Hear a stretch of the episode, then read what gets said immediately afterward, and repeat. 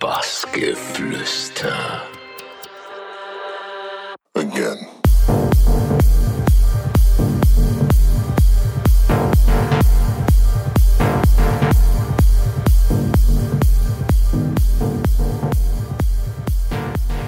Ihr hört Bassgeflüster mit Hidden. Empire.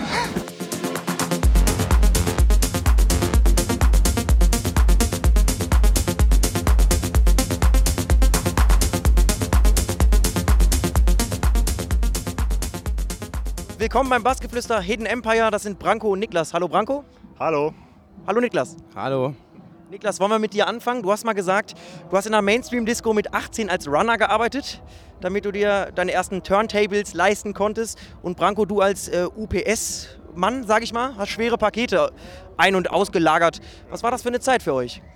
Eigentlich eine relativ schwierige Zeit. Äh, Also ich habe morgens um 3 Uhr damals angefangen und ja, musste dann irgendwie drei, vier Stunden da äh, Pakete durch die Gegend wuchten. Und danach ging es halt immer äh, nach Hause und an den Rechner und zu Musik machen. Deswegen habe ich es halt, halt gemacht zu so, einer, äh, ja, zu so einer schlimmen Zeit morgens, um dann halt tagsüber Zeit zu haben, äh, Musik zu machen.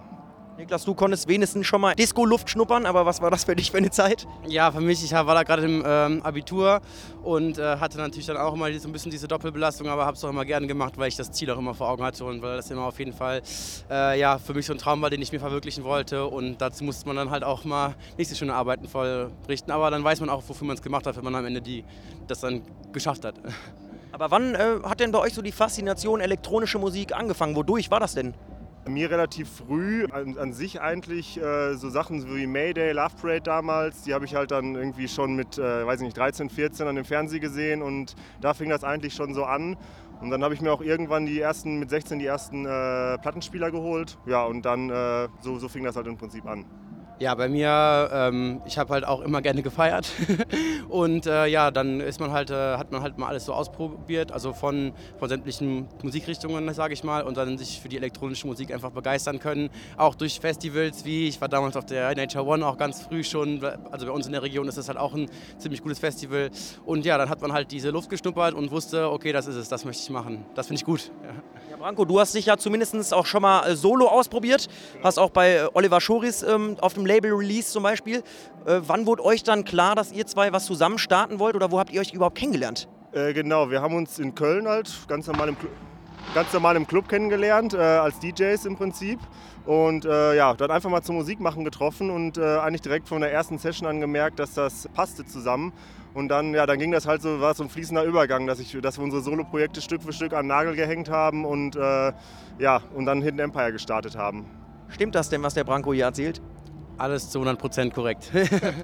Ja. Und jetzt sitzen wir hier als Hidden Empire. Viele denken dann natürlich direkt an Star Wars. War das auch der Sinn oder der Gedanke bei der Sache? Ähm, nee, das war eigentlich gar nicht. Das haben wir erst im Nachhinein haben wir das rausgefunden, dass es auch mit Star Wars asso äh, assoziiert wurde.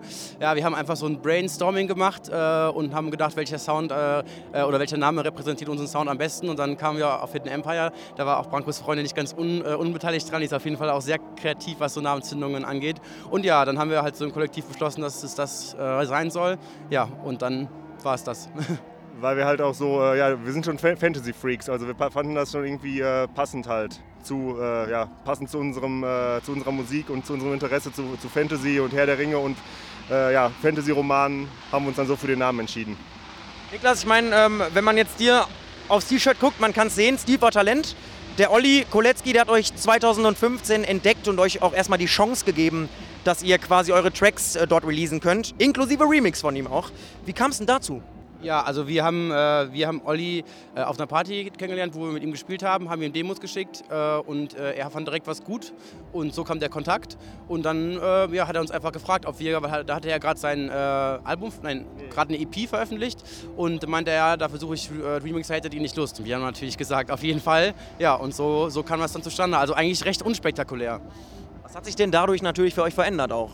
Ja, da hat sich eigentlich direkt alles verändert, weil das war halt direkt ein ja, Einstieg bei einem, der bekanntesten ja, deutschen äh, elektronischen Musiklabels. Und ja, das hat eigentlich, das hat eigentlich direkt, äh, ja, das war, das war der beste Start, der uns eigentlich damals passieren konnte. Und äh, so war halt auch direkt die Aufmerksamkeit, äh, wurde man halt direkt ernster genommen, wenn, wenn man halt nichts hinter seinem Namen stehen hat, ist halt so, ne, dann ist dann ist es halt manchmal auch schwierig und wenn durch Stil vor Talent, das hat uns schon so einige Türen geöffnet. Auch wenn man jetzt irgendwo mal irgendwas angefragt hat oder weiter Demos verschickt hat, äh, dadurch, dass man, dass die Leute halt wussten, okay, die haben schon mal was auf Stil vor Talent äh, gemacht, wurde dem, glaube ich, auch dann mehr Gehör geschenkt, als wenn man noch nichts irgendwie äh, vorzuweisen hatte.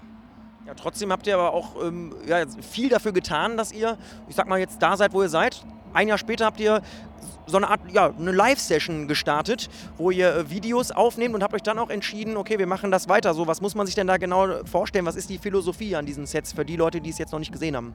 Um unsere Musik halt live zu präsentieren, das fanden wir, also so ist das Projekt auch gestartet, auf jeden Fall als Live-Projekt. Äh, wir hatten da immer Lust drauf und wir haben halt gesagt, so, äh, das ist auch noch ein Alleinstellungsmerkmal, wo man sich auch heute aus dieser breiten DJ-Masse noch hervorheben kann als äh, Live-Act. Uns hat das immer Spaß gemacht. Wir hatten da, wir hatten immer, äh, immer, die Intention war immer da, das genauso zu machen. Und ähm, ja, dann haben wir das halt noch abgefilmt und dann hat das auch noch gut funktioniert. Ja, und ein ganz äh, krasses, schönes Video habt ihr im Februar aufgenommen zu eurem Track Tornado in einem Leuchtturm in Solingen. Wie, wie kommt man denn auf so eine Idee, bitte? Äh, ja, das war eigentlich nicht unsere Idee. Also wir haben äh, unser Studioraum, der ist halt in Köln und nebenan sind im Prinzip äh, eine Filmproduktionsfirma, die, die Klangmaler. Und äh, ja, zu denen sind wir halt mit der Idee gegangen äh, oder der, haben wir halt gesagt, ja, wir würden gerne für unser Album, äh, für, für unsere erste Single, würden wir gerne ein Video machen. Und ja, das Lied hieß halt Tornado und dann haben die Jungs halt überlegt, okay, wie können wir das irgendwie auch umsetzen halt, filmisch und ja, und so kam halt diese Idee und die kam halt mit der Location an und auch mit dem Stil, wie es halt gefilmt wurde, dass es immer von rechts nach links geschnitten wurde, halt wie ein, wie ein Tornado, ne, dass das sich so dreht im Prinzip. Ähm, ja, das war alles, ist eigentlich alles so auf deren äh, Mist gewachsen. Das war jetzt nicht, nicht unsere Idee. Ne? Da haben wir uns auf die verlassen, auf die Jungs. Das ist auf jeden Fall ganz schön geworden, finde ich. Letztes Jahr war auch, glaube ich, ein sehr gutes Jahr für euch. Ne? Man kann sagen, EP auf Steve Talent, Suara, Traumschallplatten, ähm, auch auf dem Label von Ranier Zonnefeld. Ja, was war das für ein Jahr für euch? Ja, auf jeden Fall ein super spannendes und auch ein super schönes Jahr, wo halt auch echt die, ähm, die Studioarbeit halt auch echt Früchte getragen hatten und wir halt echt äh, eine gute Brandbreite an Tracks auch veröffentlichen konnten und halt auch den Leuten äh, das auch wirklich dann halt auch zeigen konnten. Und das ist natürlich immer ein super schönes Gefühl. Und dann halt auch wenn natürlich, was der Branko gerade äh, sagte, wenn man dann halt Stück für Stück sich einen Namen, sage ich dann mal so, erarbeitet, dann wird man halt natürlich auch anders wahrgenommen. Und das macht halt dann immer schön, ist es schön zu sehen, dass dann halt die Arbeit sich halt auszahlt. Ja, man könnte meinen, ihr habt eigentlich gar keine Träume mehr. Also ihr habt ja alles erreicht.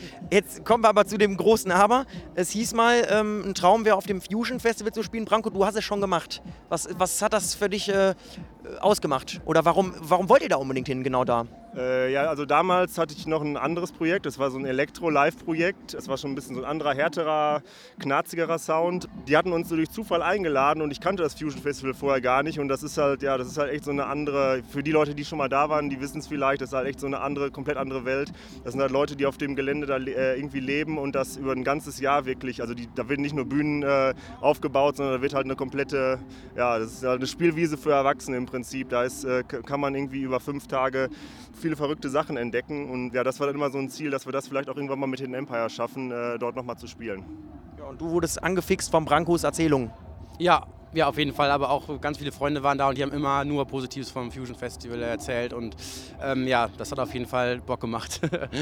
das ist jetzt ein Traum, einen anderen habt ihr euch wiederum auch erfüllt. Ähm, seit März gibt es euer Debütalbum Mind Palace, auf Deutsch Gedankenpalast. War auch, sag ich mal, Inspiration einer Kunstfigur, wenn man es mal so will.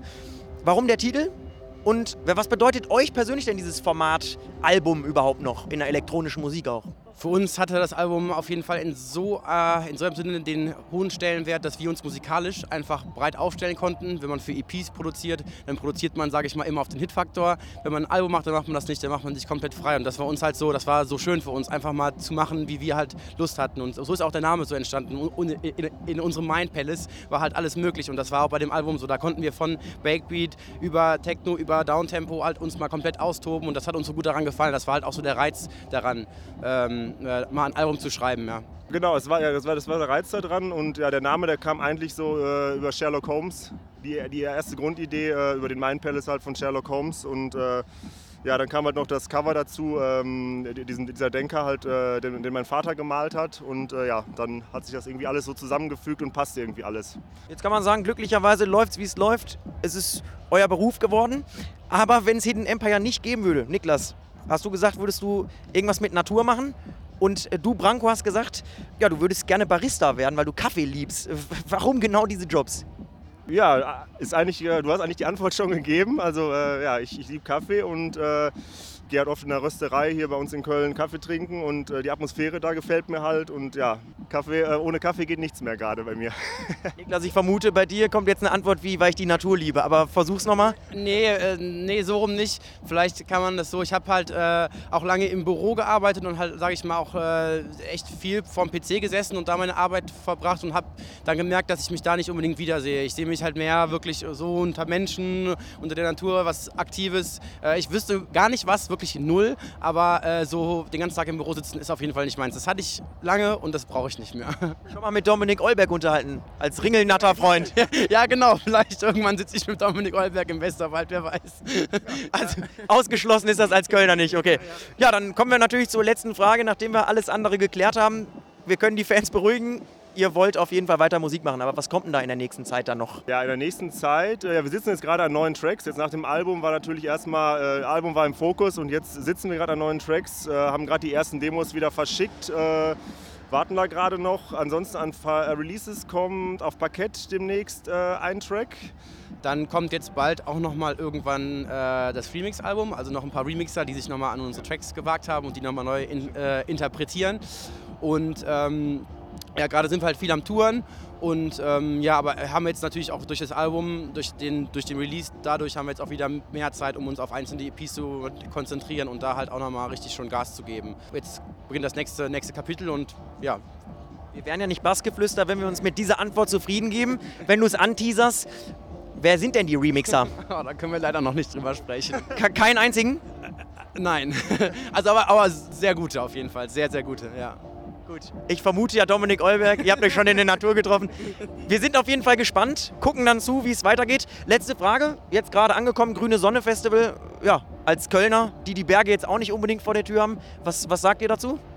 Ja, sie sieht super aus. Super schönes Festival, super Leute hier getroffen und äh, das, das Panorama ist natürlich super. Also der Blick hier runter ist wirklich, da wird man als Kölner auch neidisch. Ja, ja dem bleibt nichts hinzuzufügen. Dann lassen wir das doch so stehen. Bedanke mich an der Stelle, dass ihr kurz Zeit hattet für den Talk. Freuen uns dann gleich auf ein Live-Set von euch und ja, dann viel Spaß hier heute. Alles Gute für die Zukunft. Dankeschön, vielen Dank. Vielen Dank. Bassgeflüster.